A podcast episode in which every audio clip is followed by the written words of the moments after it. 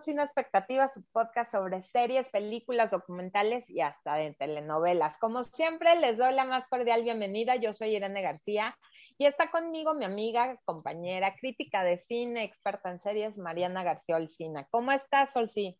Hola, muy bien. Este, espero que todos estén muy bien también. Así es, la verdad es que no paramos, sigues saliendo muchísimo contenido muy bueno. La verdad es que hay buenas producciones. Ya me está gustando esto de la producción, el nuevo cine mexicano y la última película, sí, que se realizó con el apoyo de Fidecine. Estamos hablando del baile de los 41, que fue el, pues prepandemia y pre todo lo que le quitaron al cine nacional. sí, qué coraje, ¿no? Pues sí, oye, sí, ahorita que dices que fue la última que Fidecine apoyó, pues sí, vi, o sea, vi en, los créditos de la entrada, viene todos los que lo apoyaron, pues yo creo que fue, digo, aparte de Fidecine y el gobierno, Incine y todo esto, pues también un chorro de empresas, ¿eh? Porque la película, la verdad está muy bien hecha, con mucho dinero, o sea, los, las locaciones están padrísimas, el vestuario, la dirección de arte, o sea, eso me encantó, está muy bien hecha. Impresionante, pues bueno, el baile de los 41 es esta este episodio que muchos quisieran, yo creo que eliminar de la historia de México, pero que sí sucedió, una fiesta privada, el 18 de noviembre de 1901 que muchos lo, este, catalogaron como el baile de los maricones, ¿no? Y cuentan la leyenda, cuentan las malas este, lenguas que había 42, pero Luego desaparecieron a uno y se quedaron en 41 porque asistió a este gran evento el yerno de Porfirio Díaz. Entonces estamos hablando del personaje principal, Ignacio de la Torre, que era un diputado, un político de renombre, aparte el yerno de la nación porque se casó con la hija de Porfirio Díaz, Amada Díaz. Entonces, híjole, Oye, de verdad, que qué bárbaro, cuéntame. Pero desde ahí ya se podría haber dicho el yerno incómodo, ¿no? O sea, porque sí. ya desde los, desde los 1900 había yernos incómodos y pues como siempre lo taparon, ¿no? O sea, taparon. Pues todo el podías, podías desaparecer, ¿no? Ahí, entonces, híjole, no, la verdad, les voy a decir algo, no se la pierdan. A mí no se me antojaba, tú me hiciste verla, y dije, bueno, está bien, la veré. Bueno. Qué bárbaro, me sorprendió de verdad, muy bien escrita, dirigida, producida, fotografiada, el diseño de arte maravilloso, el vestuario, qué impresión. Las locaciones, ¿sí les habrán prestado el Munal? Pues sí, ¿eh? eso te iba a decir. Yo creo que sí, es el Munal, ¿eh? Sí. Sí, está increíble, la verdad es que está muy bien realizada, me encantaron. Las actuaciones de este Alfonso Herrera lo odian. la verdad es que sí se hace odiar, está muy bien en su papel. Sí, muy Emiliano Zurita no me encantó en cómo sobrevivir soltero, esta serie de, de Amazon Prime no me gustó, aquí sí comencé, la verdad es que lo hace bastante bien. Y Amada Díaz está, está eh, protagonizada por Mabel Cadena, que sale en la serie Monarca. Ahí la vi, ah. también sale en, creo que en El Señor de los Cielos, o sea, ha salido en varias, en Ingobernable también. Entonces es una chava con una belleza indígena preciosa.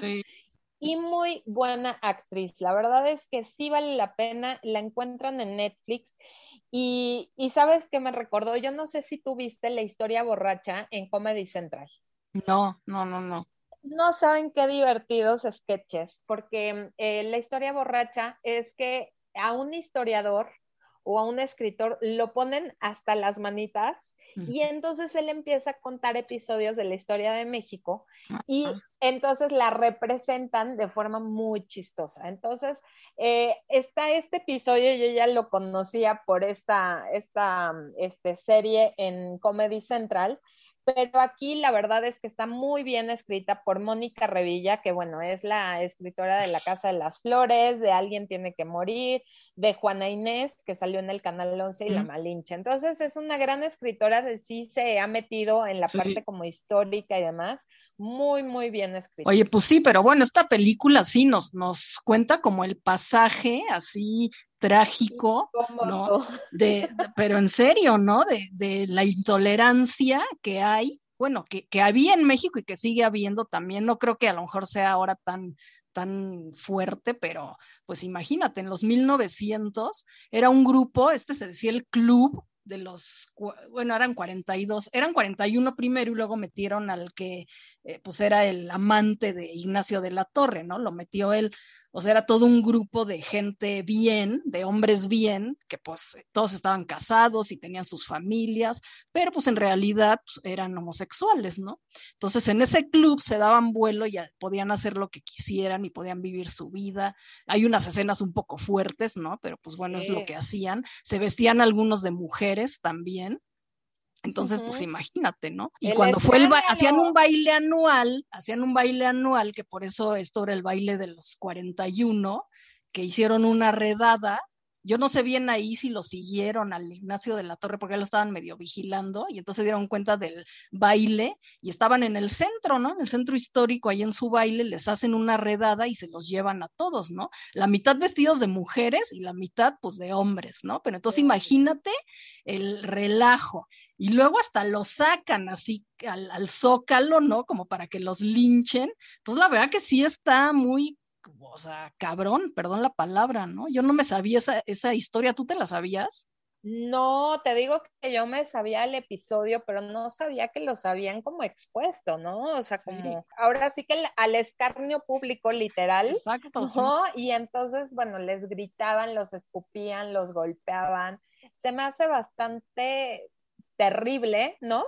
Esa historia, pero si nos vamos a cómo está, digo, si ahorita sigue sucediendo, ¿no? o sea, que hay un rechazo, que hay homofobia y demás, bueno, en ese entonces, pues hasta justificado, ¿no? Pues entonces, eh, muy, muy fuerte. Ahorita fíjate que vi la entrevista de esta actriz, ya actor, ¿no? Ellen Page, que eh, mm. saltó a la fama por Juno, una chavita muy talentosa, Em, que la hemos visto en, diferentes películas y series, en Umbrella Academy acaba de, es lo último que acaba de hacer, y entonces acaba de no salir del closet, porque ya había salido del closet, pero sí declararse trans, ¿no? Y entonces él pide que ahora le llamen Elliot Page y se sienta con Oprah a una, em, en Apple TV, están las entrevistas, y empieza a hacer eh, Oprah, pues esta, esta mm, eh, entrevista con él, la primera entrevista ya como actor, como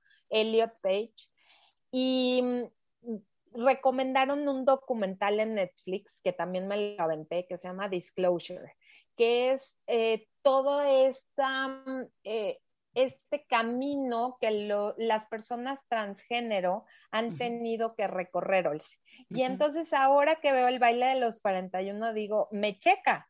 Claro, hay muchos hombres, ¿no? Que no se sienten y que eh, hacen la transformación a mujeres y al revés, ¿no? Que son eh, mujeres y hacen la transformación como Chas Bono, el hijo de Cher, ¿no? Que hace toda esta transformación y fue como de los primeros personajes públicos que hablan acerca de esta, de esta transición, ¿no? Y sacaron, no sé si conoces a Laverne Cox, que salió en la serie de mm, eh, esta de Orange is the New Black, eh, que habla de una prisión de mujeres y entonces se encuentran eh, el estilista, ¿no? De la prisión es este transgénero que es maravilloso, es un personaje increíble sale en Hermosa Venganza, es la dueña de la cafetería, y tú la ves y es la, o sea, la mujer más femenina, ¿no? Porque se arregla y se pinta y es un activista, es un activista impresionante en Estados Unidos sobre los transgéneros. Entonces dan muchos datos, de verdad se los recomiendo mucho porque entendemos, ¿no? O sea, de, de cómo ha sido representado el, un, hombre vestido de mujer, ¿no? O sea, cómo ha sido eh, representado como cómico, ¿no? y entonces hablan de todo esto desde la historia del cine, cómo ha sido representado hasta la fecha, ¿no? Y cómo estas mujeres pues ahora están haciendo un activismo para que no se burlen de ellas. Entonces, eh, está súper interesante, se siente en una entrevista, perdón, ya estoy acaparando aquí el podcast, sí, pero eh, se me hizo muy impresionante porque esta Katie Couric, que es una gran entrevistadora en Estados Unidos, llega y, y, entrevista a un transgénero y lo primero, te cortaste, te hiciste cirugía, ya no tienes los miembros.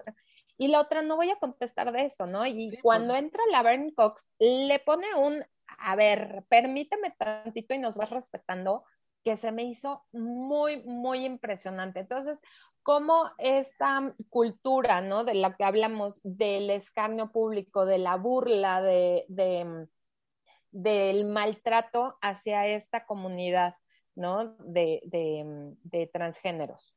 Pues sí, y bueno, y es que la verdad, como dices tú, en el cine siempre los han puesto así, o sea, para burlarse, para hacerles este escarnio, ¿no? Entonces, pues sí, yo creo que en el cine también hay que, tiene que ir cambiando, ya está más o menos cambiando, ¿no? Toda esta, esta cosa de, pues, hacer como estereotipos, ¿no? Que pues digo, de estarlo viendo tanto tiempo, pues se nos clavan en la mente y ya pensamos que así es, ¿no? Sí, fíjate que pues al final de la película vemos como él ¿no? Salvado por Porfirio Díaz, por el presidente, pero viviendo una soledad y una tristeza total. ¿no? Sí, pues sí, pues sí, porque es lo que sigue pasando también mucho, ¿no? O sea, como te digo, en el club estaban todos casados y tenían familias para vivir una apariencia y atrás vivían su doble vida, ¿no? Pero pues en realidad pues no son felices, ¿no? No, no pueden vivir lo que ellos quieren o sienten. No, y la pobre amada, de verdad yo también sentí mucha empatía por esta chava que se casa toda enamorada, porque aparte pues imagínate, ¿no? O sea, es como... La, la, primera hija ¿no?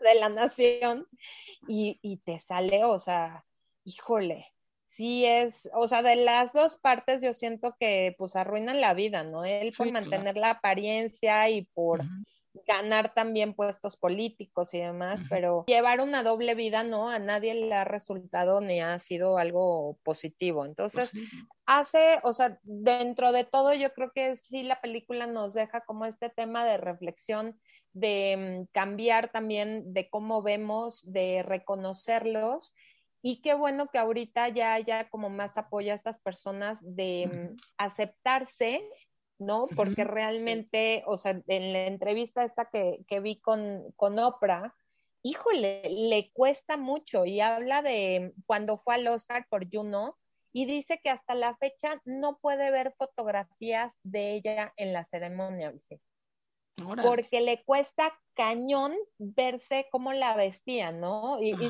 lleva algo pegado ni nada, es un vestido bastante flojito, pero ella no se sentía bien pues sí, ¿no? vistiéndose, arreglándose, vistiéndose de mujer, siendo otra persona, ¿no? Entonces, eh, en esta entrevista explica el proceso y de verdad es un sufrimiento las personas por deja que te acepten, el tú aceptar la, situación. Y lo tratamos también en, en este, esta novela de 100 mm, días para enamorarnos, ¿no? Que dan un personaje y siento que lo tratan súper, súper bien ahí. Sí. Sí, sí, sí, es uno de los aciertos de 100 días para enamorarnos que nos encantó, siempre nos ha encantado.